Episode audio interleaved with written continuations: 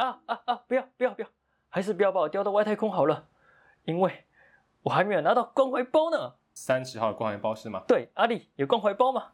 来，这边给你。哈哈哈哈哈哈哈哈！终于拿到关怀包了，赶快来开箱。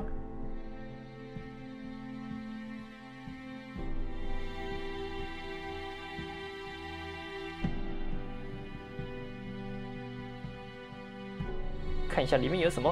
啊，喂喂喂，排骨鸡面，哦，我最喜欢吃的，保证没有叶配。还有这个啊，孔雀饼干，哇，真好，这个配鲜奶超好的。哎，有没有鲜奶啊？啊，没有鲜奶，没有鲜奶，我吃什么孔雀饼干？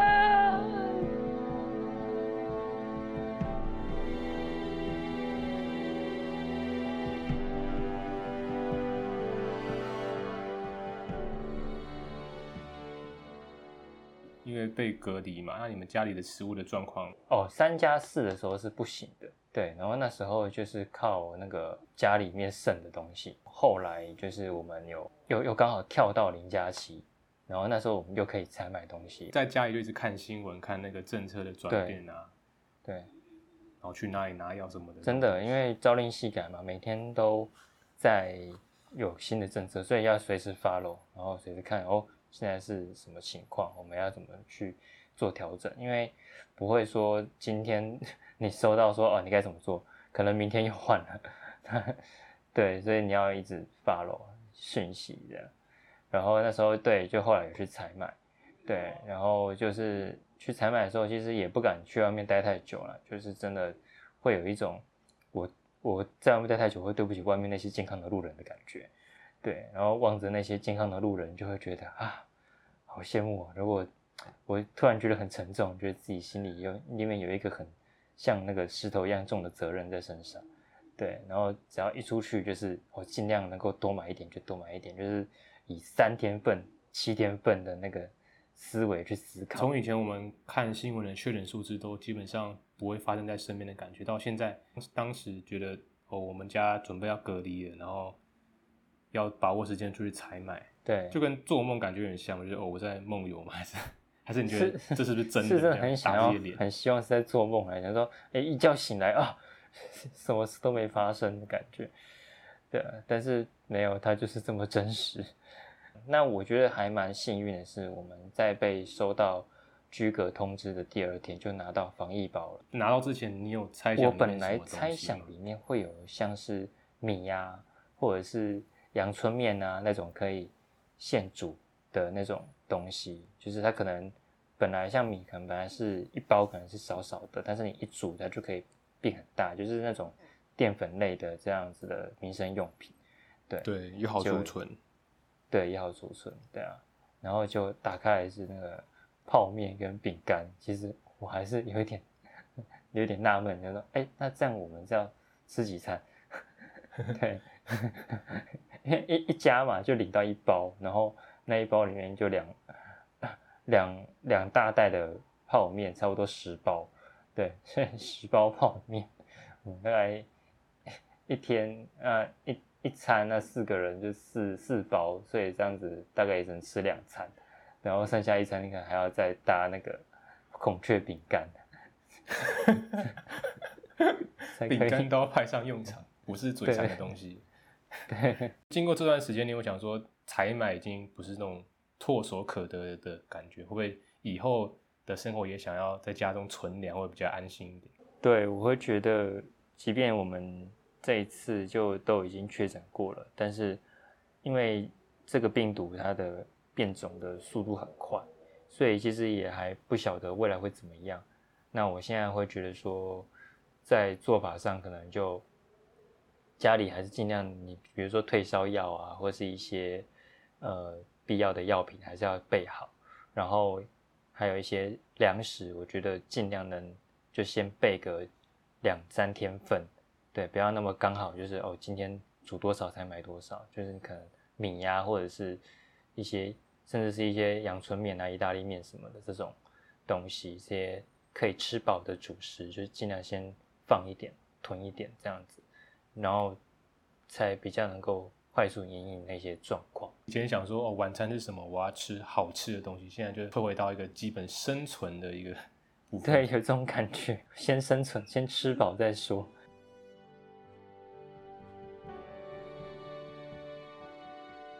你填完单子大概等多久有接到电话？哎，大概一两天。哦，那这两天你会害怕你哥的病情恶化，然后但是还等不到药啊这种状况？会啊，就是会担心，就是量只能量体温啊。然后那时候还没有血氧机，是后来有了血氧机之后，然后就是每天也是五三不五十就量一下血氧。嗯，所以那时候家里是有快筛然后是一些药品啊，就是。你们是看到新闻发现要准备这些东西吗？还是说你们当下再去做一些查询的东西？呃，是我哥确诊之后，他是第一个确诊者嘛？那他确诊之后，我们才开始去查询。后来是关怀包里面就有那个快筛的那个快筛剂，大概九支，然后就还好，就还够用。那你哥是什么时候规定说他什么时候要筛？哦，没有，他就只要被通知确诊，他就是。隔离七天，然后七天之后他就直接解封，就也不用筛，所以那个快筛剂也不用筛，对，也不用，是我们其他确诊对。给同住家人准备，对，给同住家人准备，对，就是我们出门之前要筛，搓鼻子变成不得不做的选择，就是。对啊，就每 我要出门。每两天要搓一次鼻子啊，很不舒服啊，但是又不得不搓这样。子，自己搓还是请家人帮忙？自己搓，对，家人帮忙的话我会更害怕。我们这样谈笑风生的讲吃的东西关外包，那想必说你哥的状况是还 OK 的嘛，在那个时候。哦，对，就是像你家里的人，如果有还没有确诊的，还可以外出的，那就可以出去采买或者出去领药。他那个药是中药还是西药？都是西药，就是都是去西药诊所。另一种药叫做 l c l o b 对，那个东西只有我爸领到，那其他我妈、我哥什么的，他们我们都是领诊所的那种。有点像感冒药的那种药丸，缓和症状而已。对，然后还有退烧药这样子。得知到隔离之后，你们首先想呃食物嘛药，嗯，然后可能你们能不能出门，政策的东西一直在变动。那在这个比较混乱的状况之下，你觉得你们嗯家里啊沟通协调啊，像是分工这些任务啊，有没有什么转变？家里因为本来是哥哥是主要是妈妈在照顾。那后来妈妈也确诊了，对，然后就变成是照顾哥哥，还有照顾家里很多的家务都落到我跟我爸身上。你妈是第几天？在我哥后差不多两三天。那当然他就没办法再去做煮饭啊，或者是去洗衣服这些会接触到飞沫的的事情。对，然后我们也我我也觉得说这样子刚好就让他多休息。对，然后。我跟我爸就分担自己工作，对，那因为妈妈休息嘛，那，嗯，那所以说你现在是心态就是说，哦，那看爸爸要怎么做，还是说你就变成说，哦，我要一点去分担妈妈之前那个主要的角色，来发动所有的事情，还是说你就是哦，那现在就听爸爸的？你的角色的心态上是有什么转变？我的角色心态上是，我觉得自己有一个责任在身上，对，就是我必须要去。嗯，分担哦，我觉得已经不是分担了，是我好像有一种，嗯，这个家好像现在需要靠我的感觉。对，虽然说实际上还只有几天了，对，但是那个沉那个压力其实是很沉重的。对，就会觉得哦天啊，我要我现在煮饭，然后等一下我要去做什么事情，然后等一下我要出去帮大家买东西，哇塞，就很。很忙哦，一整天下来也是非常耗体力的。哥哥确诊完，但是哥哥状态感觉跟病毒对抗上都还不错。那妈妈的状态也是一样的。妈妈的状态，我觉得是因为她缺乏休息。她一开始也还好，对，然后她后来到第三天，她可能也自己受不了，或者是看不下去，她又开始扫厕所了，她又开始做了 很多清洁的事情，然后她就开始咳嗽。可是他是代言者，不是吗？对啊，我就想你代言者，你不好好休息，你在那边东东做西做的，对啊。然后，而且我我也不觉得，就是我觉得我做这些事情，我也没有说，我觉得累没错，但是我也没有任何的抱怨，或是也没有跟他说哦我不行了什么的，对，但是他就就是我觉得他就有一种自己是妈妈的那种心态吧，就会闲不下来，对，然后他总觉得哦我要做点什么，对，然后心里他会放不下那个焦虑，对，他会觉得这地方哦我摸过了好脏哦啊，那消毒一下那个地方哦哥哥。上过厕所了，好脏哦，赶快修，就是清洁一下。对，他就一直停不下来，然后结果反而是他没有好好的休息，然后他就一直在咳嗽。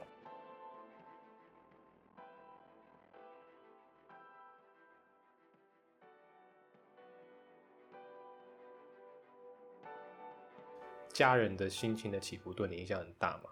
我觉得是很受家人影响。对，因为其实大家关在。一起关在家里面，然后这样这么长时间，是因为以前的话是就出去上班，可能白天大家还是各自在外面，然后晚上才回到家一起吃饭，就还还蛮平衡的这样子。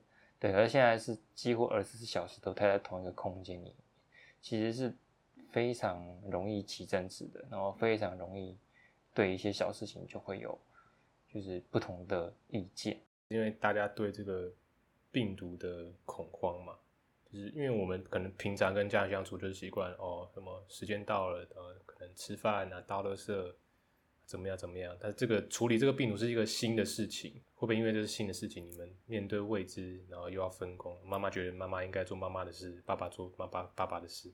但是这个时候妈妈要生病了，哦，你说爸爸其实也接着生病了，这个时候真的是蛮。以以这段时间来讲啊，就是面对这个焦虑是最大的困难，因为其实妈妈对于病毒是，因为我说我妈其实是有点小洁癖嘛，所以她其实面对像是病毒啊、细菌这种看不见的东西，她会更加焦虑，还会更恐慌，她会一直觉得那边很脏，她会一直觉得那边有细菌，所以就一直想要清洁。对，可是我爸的想法是，就是那种很传统的那个呃。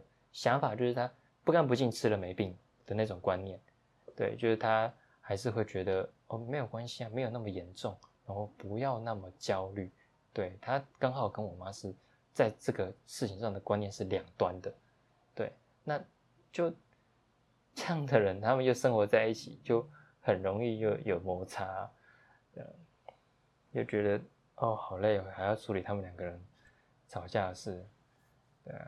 那时候你有特别去查这个病情吗？查的时候会看，比如说，呃，这个症状它如果恶化会有什么样的现象？你会有喉咙痛，会发烧，然后会头头晕，或者是四肢无力等等的这些，所以就会去观察自己，甚至是或者是观察就是家人，就有没有这个状况，有没有这些症状发生。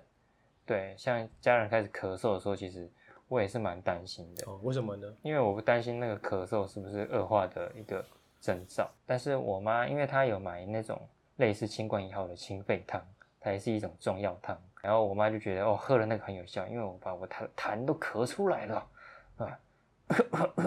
哇，我的痰呐！对，所以好吧，如果如果说他真的是咳这几天，好，那。可能也就也就过去了，可能是好事，对。但是我觉得这个还要再花时间长期观察，因为听说它还是会有后遗症的。对。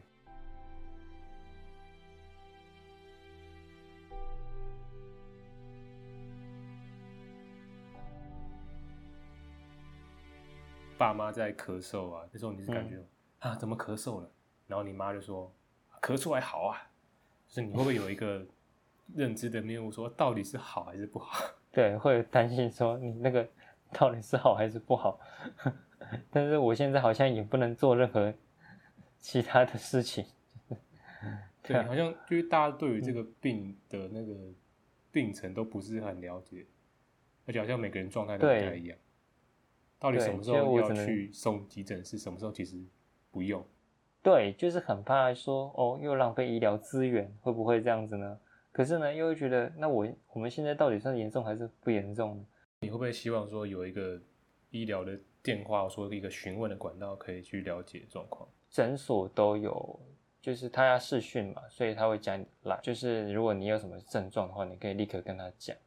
对，像是我吃了药之后呢，反而还感觉到头晕，然后我就有去赖给那个诊所，对，然后他就跟我说呢，你可以减少吃的次数。但是我们对于下一步会有什么状态的变化，其实我们都是不知道，也不知道自己现在的状态到底是属于轻症还是有可能到中症，会不会真的要去医院怎么样？医生也没有时间回答你很详细。线上啊赖的这种看诊，你觉得会不会时间上马上看下一个病人？哦，对，会有这种感觉。呃，其实视讯看诊，他也没有办法去用听诊器听诊你的心跳。然后他也没有办法再做更详细，他真的只能看你的人的脸，问你用问诊的方式，他只剩下用问的方式问你有没有什么症状，有没有什么症状，对，然后就是用问的方式来开药这样子，然后嗯，我觉得那个药语，我不知道这样讲对不对，但是我觉得安慰剂的成分居多了，就是你吃的感觉好像。我有拿到医生的药。哎，那么你哥在问诊上会不会有困扰？他沟通上是什么状况？哥哥的话，好像是妈妈去问诊的，对，所以所以是妈妈带回去。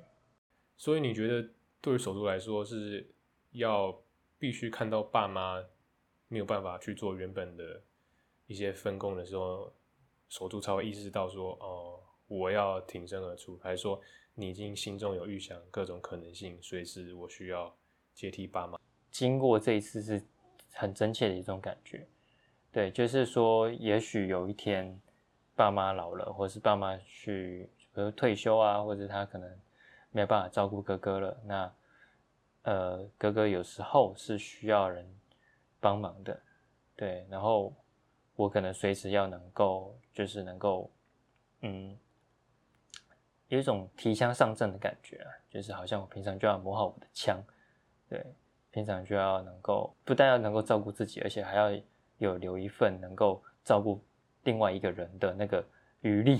发现有很多手足的习惯就是哦，替代，比如说爸妈不行，那就自己直接直接替替代上阵这样子。对，但当然如果在你还 OK 的时候，对，是是可以的，但是。我觉得多找资源，能能够多协助自己，是会是更好的。对，不不一定要什么事情都一定要自己下去硬干，因为其实，呃，有时候你认为你可以，但是你真的做下去之后，才发现，哦天哪，还真累。对，而且如果说是三天，可能还好；可如果七天，甚至可能更久，那真的是很。很消磨人的一件事。混乱的情况，其实每个人的接受的资讯都不太一样，所以，嗯，可能大家很紧张，就想要先做些，可能就像你妈一样，先赶快赶快消毒厕所，因为这是他所知道能够帮助家人的事情。那么，其实遇到混乱状况，我们多跟人家讨论，接受不同的资讯，或许我们会找到更好的方式去应对每一个危机。嗯。那么接下来呢？呃，相信可能各位观众朋友也有不同的故事，想要跟我们三十号的所有人分享，可以在我们下方留言，欢迎留言。那么我们这一集就到这边，我们继续航向手足星球。啊，我紧闭是要关到哪一天呢？